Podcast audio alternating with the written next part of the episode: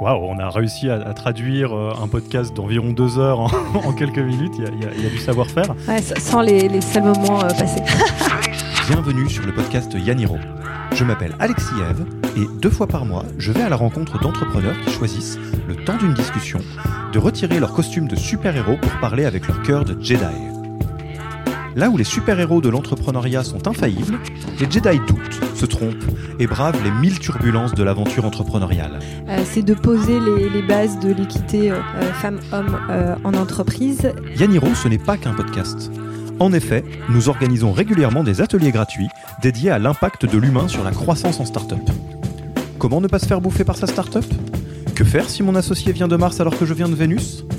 Si ces sujets vous parlent, alors rendez-vous sur www.yaniro.co events E-V-E-N-T-S, pour assister au prochain événement. C'est LE meilleur moyen pour aller plus loin, tout simplement. Je crois des, des valeurs euh, très fortes d'universalité, générosité, responsabilité. Donc, Je vous donne donc rendez-vous en vrai pour un prochain atelier Yaniro. Et en attendant, vous laisse avec ce nouvel épisode du podcast. Bonne écoute Bonjour Céline. bonjour Alexis. Euh, c'est un vrai plaisir de te, euh, j'allais dire de te recevoir, mais pas du tout, parce que tu me reçois, on est à domicile, c'est Ouais. très joli. euh, Merci. vous. Et euh, ça me tient vraiment très à cœur de pouvoir euh, échanger avec toi aujourd'hui, déjà parce que euh, c'est une super histoire, l'histoire de Litchi. Et je t'ai promis qu'on allait parvenir sur l'histoire de haut en bas. Il y a beaucoup de- de- d'endroits où vous pourrez entendre cette histoire qui est, qui est très intéressante par ailleurs. Et d'autre part, parce que ça fait un, un petit bout de temps qu'on a essayé de fixer cette interview. Il s'est passé beaucoup de choses. Ouais. Et on, on y est enfin arrivé. Euh, je vais pas te faire euh, l'affront d'essayer de raconter euh, ton histoire et ta boîte à ta place. Est-ce que tu veux, pour les, quelques personnes euh, qui se demandent vaguement ce que c'est que Litchi Mangopé, alors bon, quiconque a déjà participé à un anniversaire, je pense qu'il il sait ce que c'est, mais peut-être plus en termes de euh, quel âge ont, euh, les deux boîtes et puis combien vous êtes maintenant? Bien sûr. Euh, donc j'ai créé Litchi à la sortie de mes études. Euh, il y a donc euh, Litchi célébrera ses 10 ans euh, le mois prochain. Euh, moi, c'est 11 ans passés sur euh, ce projet. L'idée, euh, c'était vraiment de créer un service euh, qui permet euh, euh, de collecter de l'argent à plusieurs de façon sécurisée, pardon, gratuite et en toute transparence. Parce que en fait, j'ai organisé le week-end d'intégration de ma promo. J'ai galéré pour collecter l'argent auprès de tous mes camarades et je me suis dit, mais il y a forcément un site qui permet, bah, en fait, quel que soit le projet qu'on a, d'être euh, le bon support pour euh, euh, bah, réaliser un, cadeau d'anniversaire groupé, un week-end entre potes, un événement de solidarité entre proches. Il n'y en avait pas et c'est comme ça que la cagnotte Litchi est née. Euh, Litchi, c'est 12 millions de, clients présents. on est présent dans 150 pays.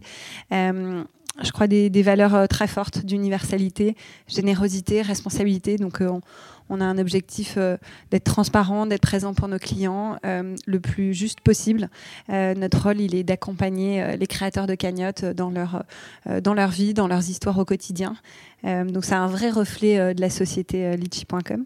Et puis, un peu plus récemment, mais il y a six ans quand même, la création de Mangopé. Mangopé, c'est une API de paiement dédiée au marketplace.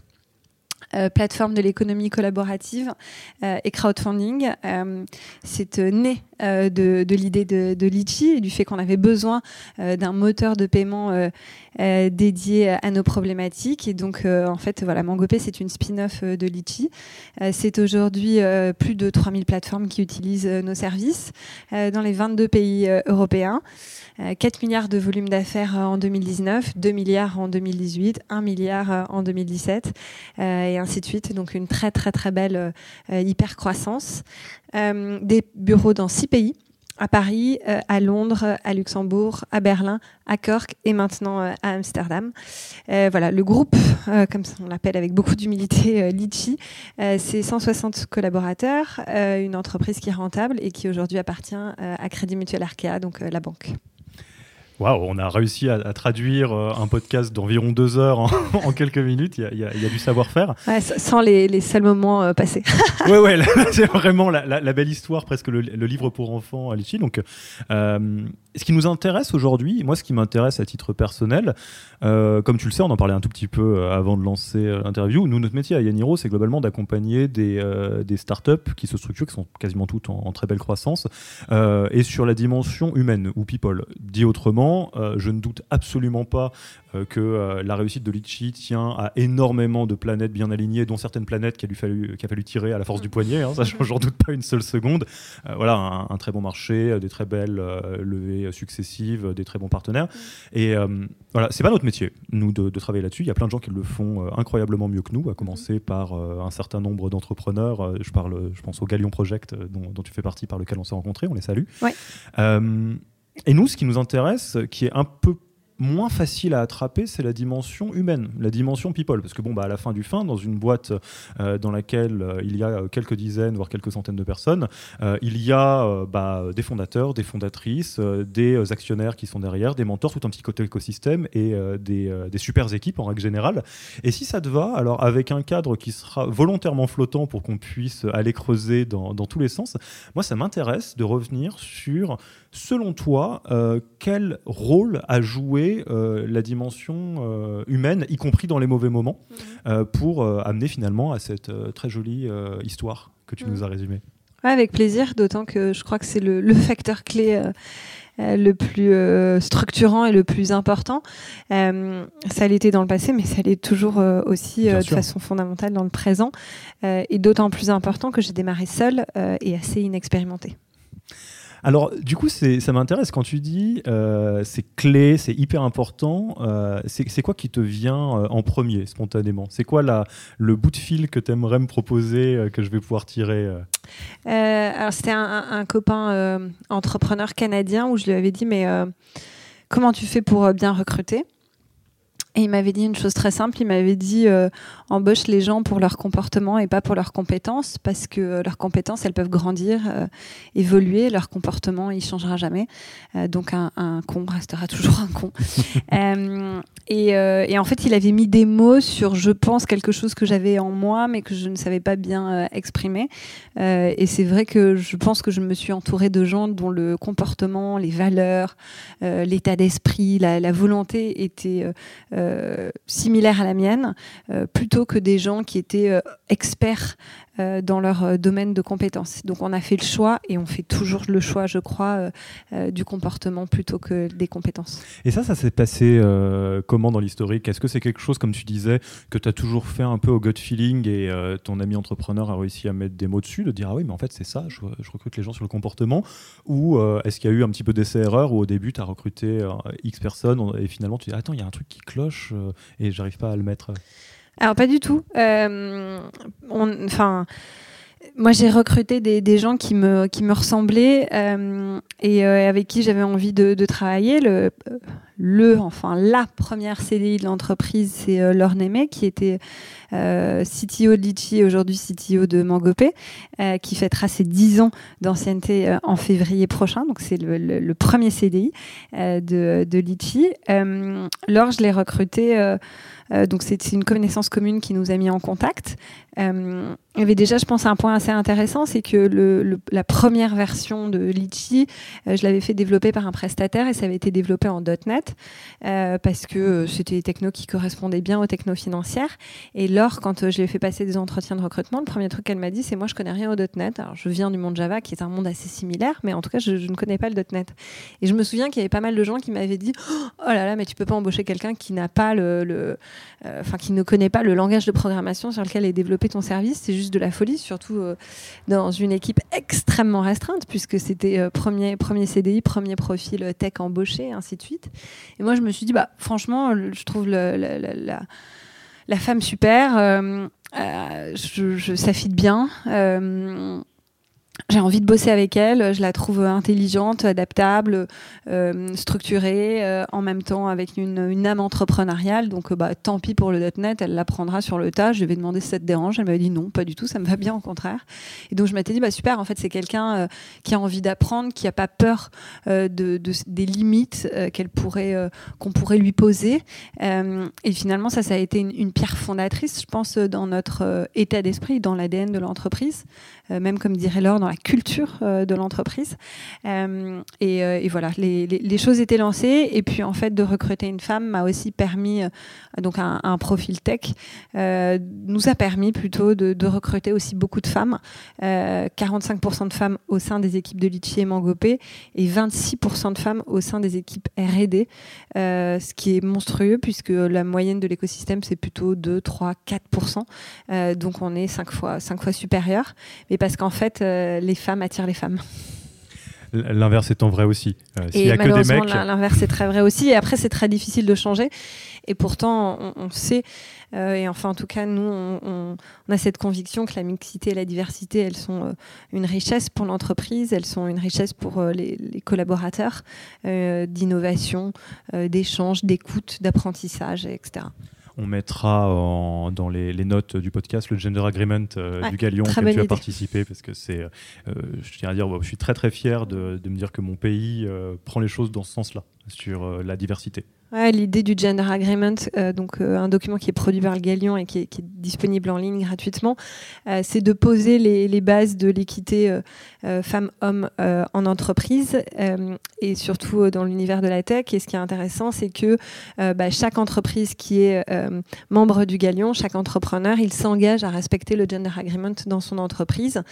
donc je crois que c'est aussi pour, pour les gens qui veulent rejoindre une startup un, un argument fort de se dire tiens, est-ce que telle boîte euh, elle respecte euh, ou elle a signé le gender agreement.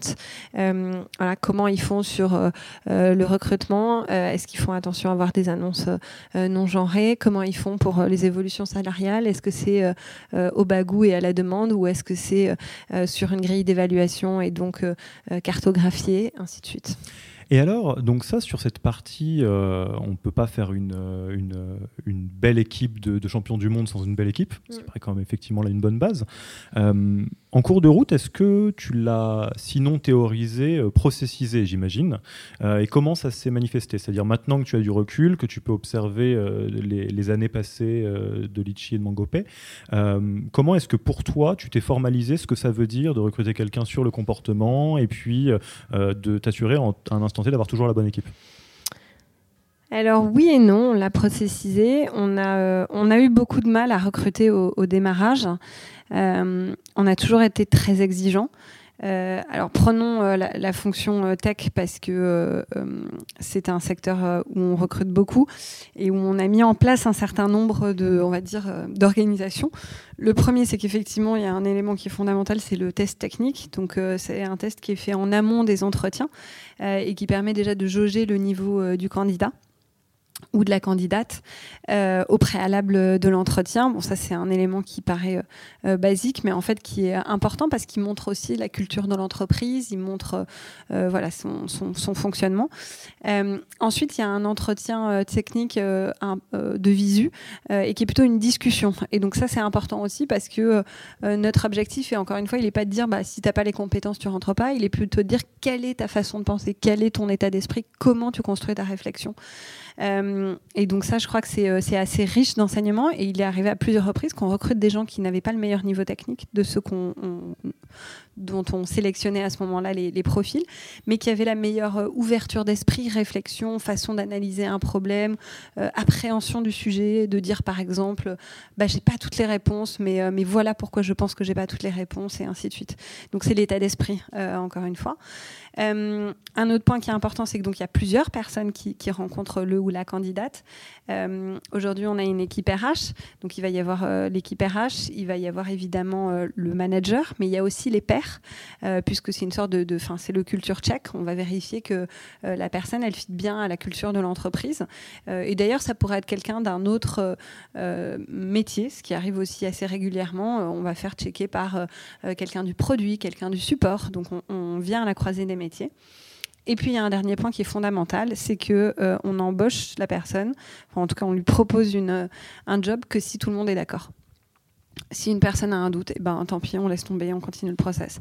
Euh, donc c'est parfois euh, coûteux en termes de, temps de process de recrutement, mais c'est très riche parce que euh, ça veut dire que la voix de chacun, elle compte autant que la voix d'un manager, que la voix d'un dirigeant, parce qu'en fait, c'est avec les collaborateurs que cette personne qui va être recrutée va travailler, et donc c'est important qu'il y ait un, un fit qui fonctionne. Donc en fait, c'est comme ça qu'on transmet la culture d'entreprise. Donc finalement, c'est pas beaucoup plus processé que ça. Euh, mais euh, puisque chacun est un ambassadeur de l'entreprise, et euh, bien ensuite c'est à lui d'être, de recruter des gens qui lui, qui lui ressemblent ou en tout cas pas forcément qui lui ressemblent, mais qui ont les mêmes valeurs.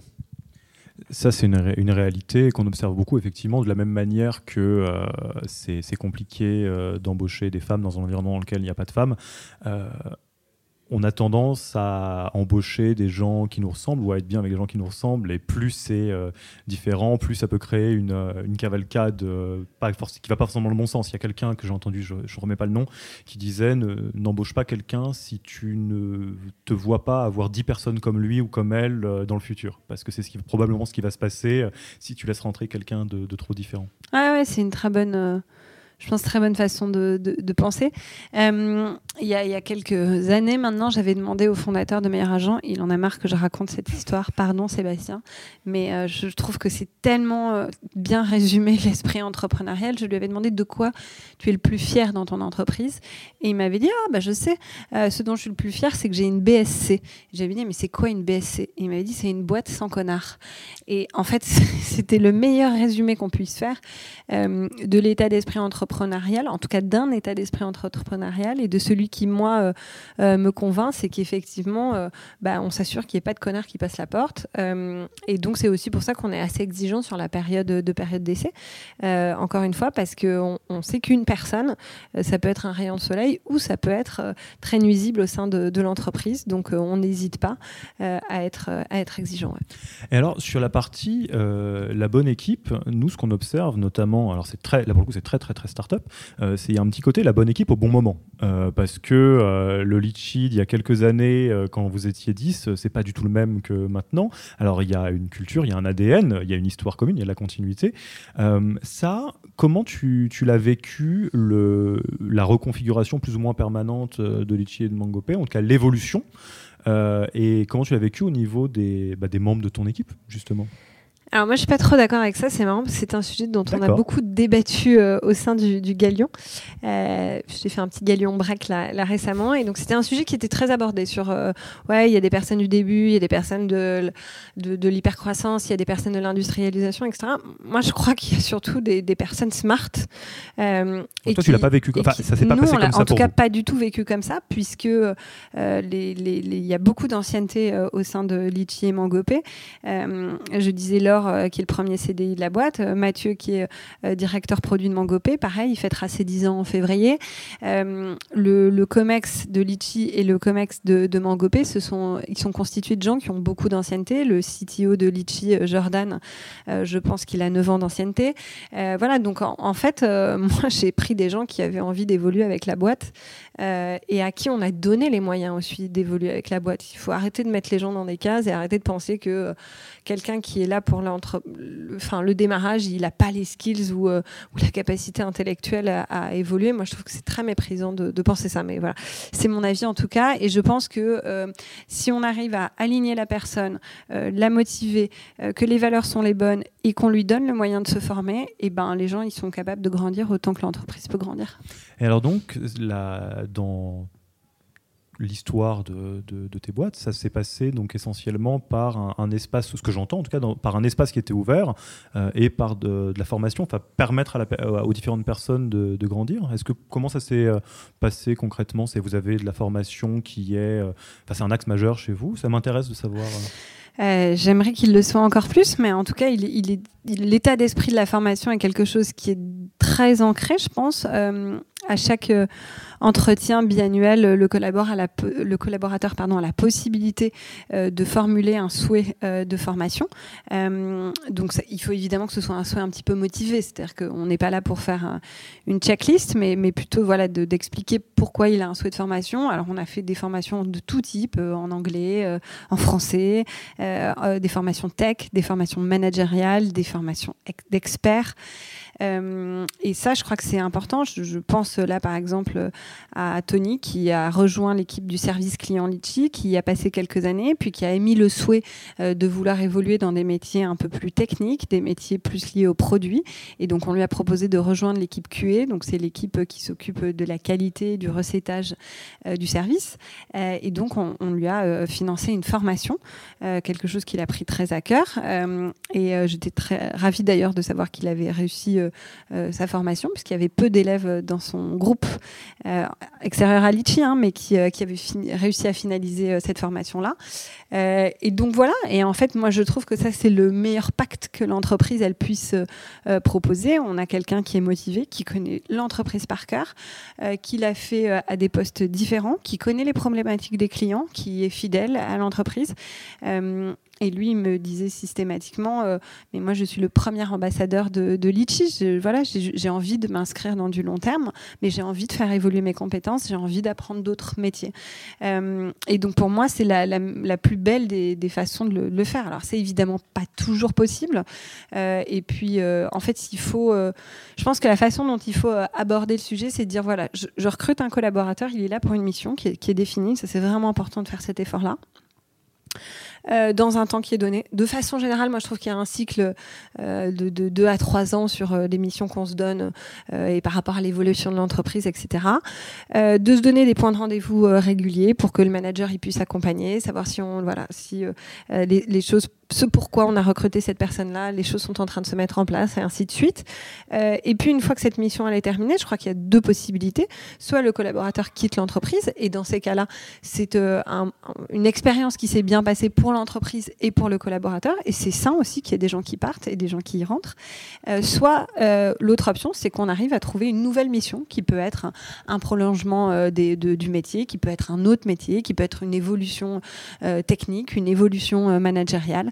Mais je pense que ça, c'est la bonne façon de définir le cadre et les échanges entre un collaborateur et l'entreprise et vice-versa.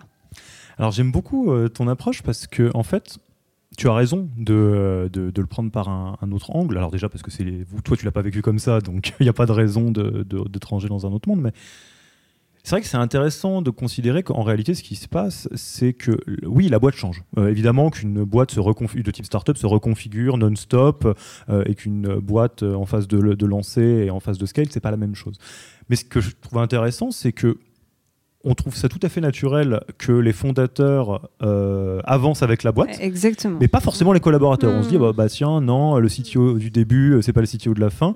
Et j'aime bien, alors moi j'essaye de, je paraphrase un petit peu ce que tu dis, mais la logique de dire, avant de dire qu'il faut quelqu'un d'autre, euh, laisser peut-être la possibilité à, celles et ceux qui font partie du bateau de voir s'ils ont envie hmm. et s'ils peuvent. Et après, bah, s'ils veulent pas ou s'ils peuvent pas, c'est un autre sujet. Mais... Ouais, de leur donner les moyens parce que, enfin, dire que quelqu'un est capé, ça veut dire quoi? Qu'il y a un niveau d'intelligence limitée. Enfin, moi, c'est toujours un truc qui m'a choqué, mais euh, au contraire, je pense que plus on fait confiance aux gens, et puis ils sont dignes de cette confiance, et ils ont envie d'apprendre. De, et voilà, il faut. Alors, parfois, c'est pas possible pour un milliard de raisons. Hein. Encore une fois, je, je dis pas qu'on a la, situation parfaite, mais, mais en tout cas, je pense qu'il faut responsabiliser, donner les moyens d'eux, euh, accompagner, et, la formation est un super euh, levier. On a fait aussi pas mal de coaching individuel, parce que c'est vrai que le métier de start-up, il est dans, enfin, dans cet univers-là, il est difficile dans le sens où on a vraiment tout le temps la tête dans le guidon. Enfin, franchement, c'est dur. Hein.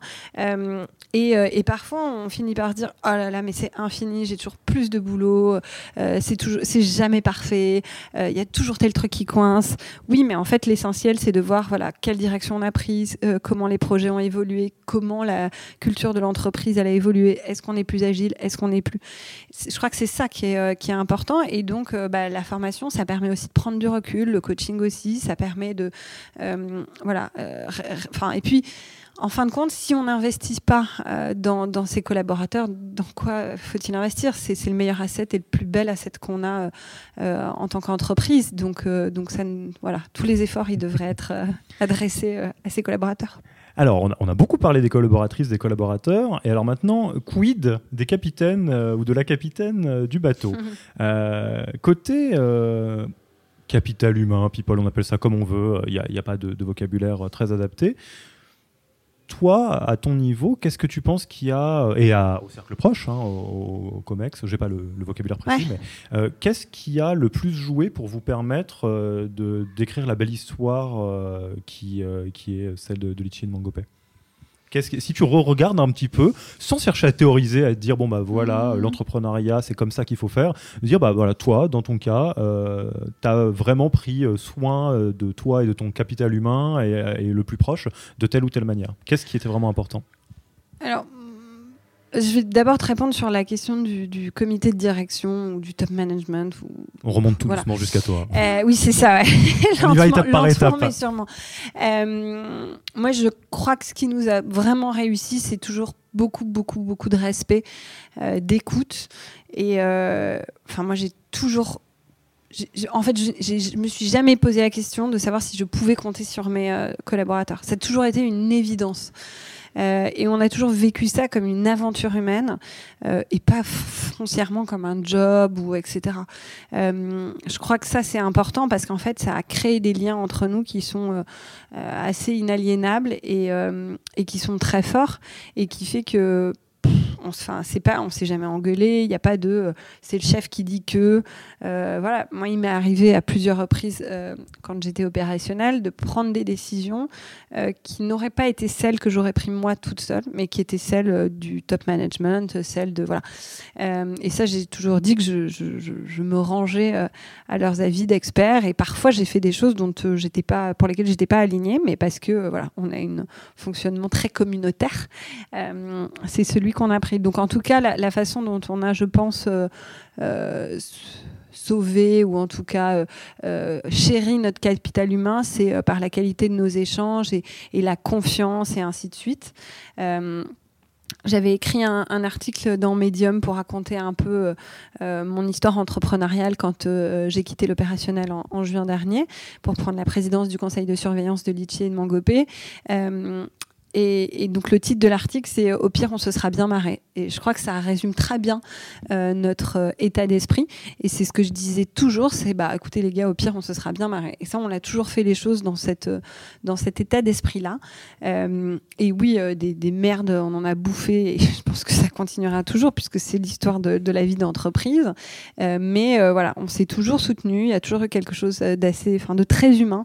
ce qui fait que ça a aussi créé des relations très fortes hein, de d'amitié, de respect. De, euh, donc voilà, donc je pense que c'est ça qui a fait que bah, on ne s'est pas brûlé, euh, on n'a pas brûlé des, des, collaborateurs et on n'a pas, euh, voilà, les, gens sont là et, encore là et, très engagés et, prêts à apprendre. Et après, il y en a d'autres qui sont partis et voilà, c'est aussi le sens de, de la vie. Et alors, c'est quoi votre recette? Alors, j'imagine pas du tout préparée, mais dans les faits dans les moments les plus compliqués, les moments où, euh, entre guillemets, euh, ça va mal, même au point de vue humain. Parce que, euh, alors là, tu prêches un archi convaincu sur le fait que l'alignement entre le top management, les associés, enfin toutes les personnes clés de la boîte, l'alignement, ça passe par déjà regarder dans la même direction, mais aussi par une forme de confiance, de respect mutuel et beaucoup de communication pour être capable de d'être sainement en conflit, je dirais, donc d'être pas d'accord globalement, mais que ce soit ok. c'est extrêmement important. Et l'inverse est vrai aussi. C'est une boîte désalignée est très en danger. et Qu'est-ce que vous faisiez ou qu'est-ce qui marche bien pour vous dans les moments où c'est très difficile, soit où les gens sont très sur les nerfs, euh, soit où il y, a beaucoup de dangers à l'extérieur euh, Alors, on a, c'est heureusement ou malheureusement, enfin je sais pas comment il faut le voir, mais le, métier de Litchi et Mangopé d'être régulièrement dans la gestion de crise parce que, euh, étant donné que c'est un métier technique, il peut y avoir des incidents en production, il peut y avoir euh, un prestataire qui merde et ainsi de suite. Et donc, c'est tout de suite de la gestion de crise assez difficile. Euh, et, et, ça, je crois qu'on s'est juste serré les coudes. Enfin, ça paraît con, mais, mais on s'est jamais laissé l'un ou l'autre dans la merde. et enfin, moi, je sais à plusieurs reprises, que ce soit Mathieu, que ce soit Flo, que ce soit Laure, que ce soit Romain, passer la tête dans le bureau et dire Attends, c'est la merde, je viens t'aider sur tel truc. Ok, bon, bah. Et, et en fait, ça marche dans les deux sens. C'est-à-dire que moi, j'ai jamais quitté les bureaux quand il y avait un incident en prod, euh, alors que je sers à rien. Je veux dire, globalement, euh, je, ne code pas, euh, mais bah, je crois que d'être présent et de dire bon bah, je peux aider à prendre une décision, je peux commander des pizzas, je peux, enfin voilà, commander des taxis pour tout le monde quand c'est l'heure de de rentrer. ça, ça a été dans la tranchée avec. Ah ouais, et ça c'est, je pense, une culture d'entreprise hyper forte qui pour moi était une évidence, mais dont j'ai découvert que tout le monde ne fonctionnait pas comme ça. Euh, je sais pas, je me souviens d'il y a quelques mois, on a fait euh, un, changement d'hébergeur. C'est un truc assez lourd en termes de procédure parce que nous, on veut limiter énormément les interruptions de service. Donc en temps normal, il n'y a aucune interruption de service quand il y a une mise en production d'une nouvelle version de Lithium en Euh, et donc là, il y en avait forcément une qui devait être le plus courte possible. Donc on a fait ça au milieu de la nuit euh, sur euh, tout le, enfin tout se connectait euh, en ligne avec les caméras. Et donc c'était hyper sympa de voir plein de gens de plein de pays différents euh, à moitié en pyjama à 3 heures du mat. Euh, mais pour moi c'était une évidence d'être là. Et pour Romain qui à l'époque était general manager de Mangopé et qui est aujourd'hui le CEO de Mangopé c'était une évidence aussi d'être là. Et on s'est levé pour rien faire. C'est-à-dire qu'on est resté chacun derrière notre écran. Voilà moi j'étais à moitié en pyjama à moitié habillé lui aussi.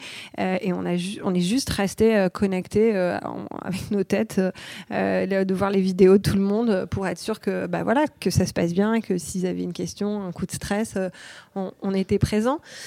Euh, et ça, en fait, je pense que ça a donné un état d'esprit de dire, ben euh, voilà, on est tous dans le même bateau. Et, donc, quand il y a eu des moments inversement où c'était pour nous des moments difficiles, on a aussi vu notre top management et nos collaborateurs qui ont dit, bah attends, qu'est-ce que je peux te faire pour te soulager? Attends, mais je peux, il y a une urgence, je peux m'en occuper, et, ainsi de suite. Et donc ça, ça a fondé vraiment les relations, je pense, humaines dans l'entreprise. Et moi, j'ai tendance à dire en fait que c'est un pacte entre le salarié et l'entreprise. C'est-à-dire qu'il y a des moments où l'entreprise a besoin que le collaborateur il soit là pour elle, et inversement, il y a des moments où il faut que l'entreprise soit là pour le collaborateur. Et l'objectif, c'est juste que ça soit équilibré. C'est-à-dire que ça peut pas être euh, dans un sens trop extrême ou dans l'autre sens euh, trop extrême. Euh, donc voilà, donc ça fonctionne comme ça. C'est vrai que par exemple, voilà, je, touche du bois pour pas que ça arrive, mais s'il y a une attaque au milieu de la nuit sur Litchi ou Mangopé, je pense que dans les trois minutes, vous avez 50 personnes qui sont connectées. Enfin, voilà, ou en tout cas toutes les, gens clés qui sont connectés et sans se poser de questions. C'est-à-dire que moi, j'ai jamais eu besoin de prendre mon téléphone pour dire. En fait, il y, a une vraie sentiment de responsabilisation, quoi. Euh, mais inversement aussi, euh, quand un collaborateur a des difficultés personnelles, euh, passagères, il faut savoir aussi ben, accepter ces moments-là et pouvoir et que l'entreprise soit un socle. Euh, on, est passé par un, témoignage, je ne sais plus quel entrepreneur qui le formulait d'une image assez jolie, je trouve, un peu geek pour être honnête, mais, mais très, très sympathique, qui disait de toute façon, avec euh, vos collaborateurs, collaboratrices proches, à commencer par vos associés, il faut impérativement que si demain c'est l'apocalypse zombie, tu sois capable de donner ton seul, euh, ta seule arme à celui de gauche et tes seules rations de nourriture à celui de droite. Tant que tu n'en es pas là et que tu es mal à l'aise à cette idée, c'est qu'il y a un problème ou quelque chose sur quoi bosser. Ouais, non, mais c'est très juste, c'est très geek, mais c'est très vrai. Enfin, effectivement, euh, je, je, pense que c'est une très belle, très belle ouais, façon imagée de, de résumer la, la relation qui doit se créer. Euh, et franchement, il y a des moments où on a tellement sorti les rames et, des volumes d'horaires de travail conséquents. Et, voilà, mais, euh, mais c'était fait euh, intelligemment, dans le respect et toujours de façon très, très humaine. Enfin, J'avais raconté notamment dans, dans, ce fameux médium que quand on a eu, quand il y a eu des un, fort moment d'actualité pour euh, Litchi euh, en début d'année avec ce qu'on peut appeler la crise des gilets jaunes. Moi, j'étais déjà très très enceinte de 8 mois euh, et donc je, je, prenais des bains d'eau glacée à minuit parce que j'avais des contractions et tout ça au téléphone avec cinq personnes dans la boîte. Donc voilà, c'est on vit des moments de vie assez exceptionnels et en même temps, je crois que c'est ça. Voilà, c'est des bons souvenirs et, et c'est très, enfin, c'est même pas agréable, c'est tellement fort de, de pouvoir compter sur les gens et euh, et, je sais qu'à plusieurs reprises, il y a plein de gens qui ont pris leur téléphone en me disant euh, va te coucher, on s'en occupe. Enfin, voilà, ça, c'est, euh, je pense c'est très fort à vivre. Alors, on a remonté tout doucement la base pour arriver jusqu'à toi. Je te, vois, je, te, je te vois sourire. Je t'amène peut-être sur une zone Ouais. un, un peu moins habituelle.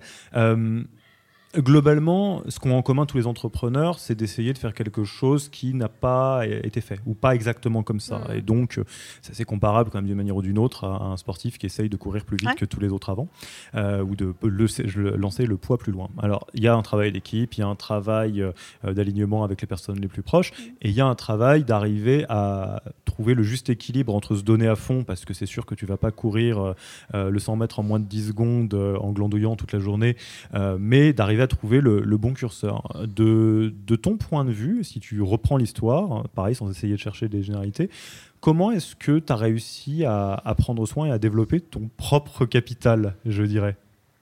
Consciemment ou pas d'ailleurs. hein. Euh, alors, moi j'ai eu du mal en étant tout à fait euh, honnête à, à trouver le bon équilibre de vie pro et vie perso.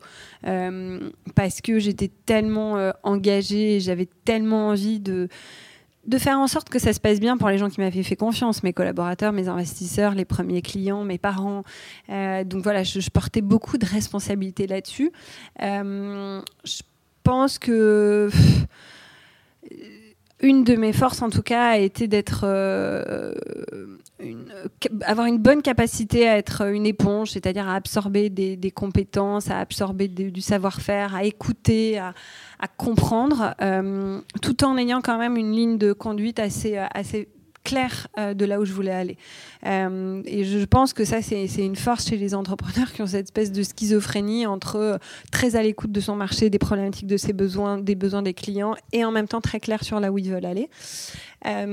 J'avais eu la chance d'avoir une formation, en tout cas, si elle n'est pas académique, en tout cas scolaire, qui m'a permis d'apprendre à apprendre. Et puis euh, euh, d'avoir une, euh, on va dire, euh, éducation euh, parentale et familiale euh, où, euh, euh, voilà, euh, il fallait apprendre de, de, ses, euh, de ses échecs, de ses erreurs et ne pas avoir peur de, de se planter. Euh, donc ça, ça a été deux forces, je pense, euh, dans mon parcours. C'est une bonne capacité à apprendre et euh, une capacité à être OK avec le fait qu'on peut se vautrer, mais qu'il ne faut pas le faire deux fois sur la même euh, erreur. Euh, voilà, après, par ailleurs, sur le, le, le- ce que tu appelles le, le quotient euh, entrepreneurial, non, comment t'appelles- Je sais pas, Ouais. le capital. Le Le, capital. le- le mot est pas, est pas affiché. En gros, pour faire très clair et de manière très concrète, euh, il y a un équilibre qui est compliqué à trouver pour l'entrepreneur, qui est que, euh, évidemment, c'est pas un boulot euh, 9h, 5h de l'après-midi, c'est- un engagement qui est très fort euh, Ouais. en termes d'horaire, en termes de trip, en termes d'émotion. Mais il y a aussi une réalité qui est qu'un entrepreneur euh, qui, euh, Ouais, fatigué qui est fatigué, ou- qui fait un burn-out ou bien qui, est, Ouais. euh, qui arrive au point où il est dégoûté par sa boîte tellement il a Ouais. donné, ça met un sacré coup au bateau. Non, non, c'est sûr. Et... Bah, Alors moi, je m'étais fixé quelques lignes de conduite que j'ai appliquées au bout de 2-3 ans, notamment le fait de ne jamais travailler le samedi. Euh, parce que voilà, je travaille toujours du lundi au, au vendredi, logiquement. Et le dimanche, j'aimais bien euh, descendre mes mails, préparer la semaine, réfléchir à mon agenda, ainsi de suite. Mais au moins avoir une journée où on coupe complètement. Euh, moi, j'ai fait, enfin, je fais toujours beaucoup de yoga, pas mal de méditation, donc du sport, du sport, du sport, qui permet de sortir la tête euh, de l'eau. J'ai mon camarade Maxime, le fondateur d'Everroad, qui l'autre jour m'a dit cette phrase marrante. Il m'a dit oh là là, moi dès que j'ai un truc qui me fait chier, je cours faire une, une séance de sport. Et je trouve que c'est une bonne euh, façon d'adresser le problème et que moi j'ai souvent aussi euh, réglé comme ça, soit en courant, soit voilà. Euh, donc du sport, ouais, se fixer une ligne de conduite sur les horaires. J'ai viré toutes les notifications de mon téléphone, toutes les notifications de Slack, sauf les incidents en production. Enfin vraiment essayer de se dépolluer le plus possible. Euh, prendre des vacances. Enfin, moi, j'ai toujours pris des vacances et ça, c'est un truc auquel euh, voyager, j'ai toujours été très attachée. Et j'ai toujours dit d'ailleurs que le meilleur moment où on bossait, c'était en vacances. Parce qu'en fait, en vacances, comme on ne bosse pas, tout d'un coup, euh, il y a un truc au fond de toi, tu sais, comme les enfants qui ont besoin de dormir pour voilà, engranger leur journée, rêver et ainsi de suite. Et ben nous, les entrepreneurs, on a besoin de vacances pour tout d'un coup régler un problème. Et tu as un truc qui te vient à l'esprit, genre ah tiens, mais ça, si je le gérais comme ça, ah tiens, mais ça, il faut que je fasse parler telle personne à telle personne. c'est pas le nez dans le guidon que c'est possible. Exactement. Donc voilà. Après, très honnêtement, j'ai encore besoin d'apprentissage pour trouver le juste milieu. Aujourd'hui, je consacre beaucoup de temps à Assista, qui est un collectif que j'ai fondé, cofondé, pardon, dont l'objet est d'essayer de réduire les inégalités auxquelles font face les femmes quand elles financent leur entreprise. Je peux bosser de 8h à, minuit sur, euh, sur Sista euh, si, l'envie me le prend. Euh, donc j'ai encore, je suis pas encore tout à fait capable de gérer bien l'équilibre pro-vie perso, mais en tout cas, le faire de façon, de façon saine, je pense que c'est important. et, se garder des moments de vie perso, des, des, des moments de sport, des moments de famille, parce que c'est ce qui est de plus important quand même. Est-ce que tu as une petite, un indicateur ou un petit tips de toi à toi où tu te dis là je déconne, là je, dépasse un tout petit peu la limite. Alors tu me parlais, est-ce qu'il y a des limites qui sont claires? Tu dis euh, le samedi je travaille pas, mm. euh, donc euh, bon après s'il y a un incident, j'imagine que c'est un autre sujet. Mais en tout cas, tu as des règles, tu dis bon bah je vais essayer de faire du sport régulièrement. Est-ce que tu te dis, je sais pas par exemple, si ça fait deux semaines d'affilée où je fais zéro sport, il y a un truc que je dois changer là? Ah non mais ça c'est sûr que j'essaye au maximum d'avoir une ouais cette culture là de du sport, de, couper et ainsi de suite.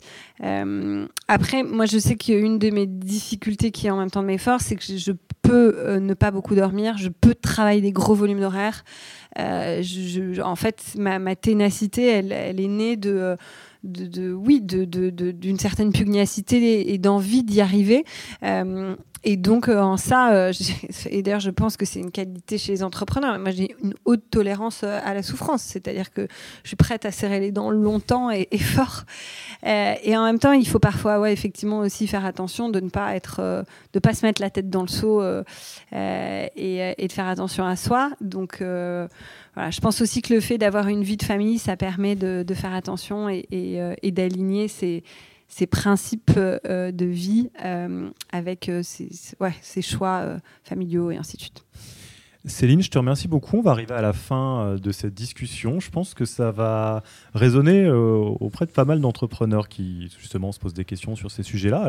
Et encore une fois, je pense que ça a vraiment été entre les lignes de tous ces échanges ça n'a pas la prétention d'être ce qu'il faut faire, c'est ton histoire. Mmh. C'est ce qui s'est passé avec au sein de, de, de cette aventure-là pour toutes celles et ceux qui veulent en savoir plus, j'imagine qu'ils peuvent suivre ce qui se passe côté euh, Litchi Mangopet en LinkedIn, le Galion, euh, Sista. Euh, peut-être tu nous donneras les liens qu'on puisse partager tout ça. J'ai une petite question un tout petit peu prise de tête. On va voir si, si ça t'évoque quelque chose. Je ne sais pas combien d'interviews tu as fait, mais j'imagine que ah, ça se compte euh, en journée complète à ce stade-là. Là, c'est euh, euh, au moins plus, plusieurs, plusieurs dizaines d'heures. Ah c'est quoi Plusieurs milliers d'heures? Bah, voilà, tu vois, je, suis assez loin du, du compte. Est-ce qu'il y a un sujet, une question, quelque chose euh, qu'on ne te pose pas du tout comme question, un angle sur lequel on vient jamais te chercher, euh, sur lequel tu te dis, alors on va certainement pas le faire là, mais euh, tu te dis, tiens, on m'en parle jamais, et ben moi j'aimerais bien parler de ça. Ou est-ce qu'on est au stade où vraiment on t'a tout posé comme question? Non, on m'a posé beaucoup de questions. Après, je trouve que de façon générale, et, sans être particulièrement lié à moi, on ne demande jamais assez à quel point c'est dur. Et, en fait, je trouve assez marrant que on traite beaucoup l'entrepreneur dans une culture de la réussite, de la performance, de l'hypercroissance, de, de la voilà l'espèce de jeune star à la Mark Zuckerberg qui est en train de changer le monde, et qu'on enfin qu'on demande jamais aux gens, mais à quel point c'est dur. Et, tu as parlé du Galion tout à l'heure, c'est l'endroit idéal pour échanger de façon plus honnête sur oui, putain, c'est un parcours qui est quand même super chaud. et, je trouve dommage qu'on n'apporte pas aussi euh, cette partie-là. L'idée, c'est pas de plomber, euh, mais c'est d'être un peu plus honnête sur euh, aussi ce que c'est d'entreprendre. Eh ben, écoute, je pense que le, message est, passé et c'est un message qui est plus nuancé, c'est-à-dire une très belle aventure humaine où on en bave à mort. Ouais. Mais en fait, tu vois, un, des trucs que j'avais eu comme euh, feedback de, mon article là, que j'avais fait sur euh, euh, Au pire, on se sera bien marré, je pense qu'il y a les, deux tiers des, ou enfin même les, tous les, une grande majorité des commentaires que j'ai reçus, des remarques, c'est Mais merci de cette honnêteté, parce que ça fait du bien d'entendre qu'on n'est pas seul à en chier. bah, ça, tu peux pas me faire plus plaisir parce que c'est un peu toute la raison d'être et de ce podcast et de ce qu'on fait au quotidien. Écoute, je te remercie beaucoup, Céline, et puis bah, au plaisir de se, recroiser dans le futur. Plaisir. Au revoir.